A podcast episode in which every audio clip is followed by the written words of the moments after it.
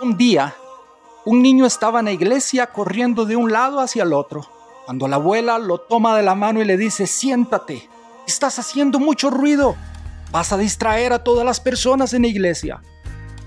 A los minutos la abuela se sintió conmovida por la actitud que tomó hacia el niño y le dijo, amor, perdón, por la manera en la que te lo dije.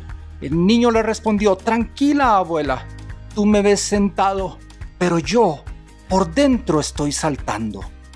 Qué linda actitud tuvo ese niño que nos puede inspirar hoy para que no importa la circunstancia que estés viviendo, sigas saltando por dentro. Sigas diciendo, no importa si los recursos no me alcanzan, seguiré saltando por dentro. Dios dijo que yo recibiría doble honra, doble gozo, que en medio de mi peor aflicción iba a haber mi mayor respaldo.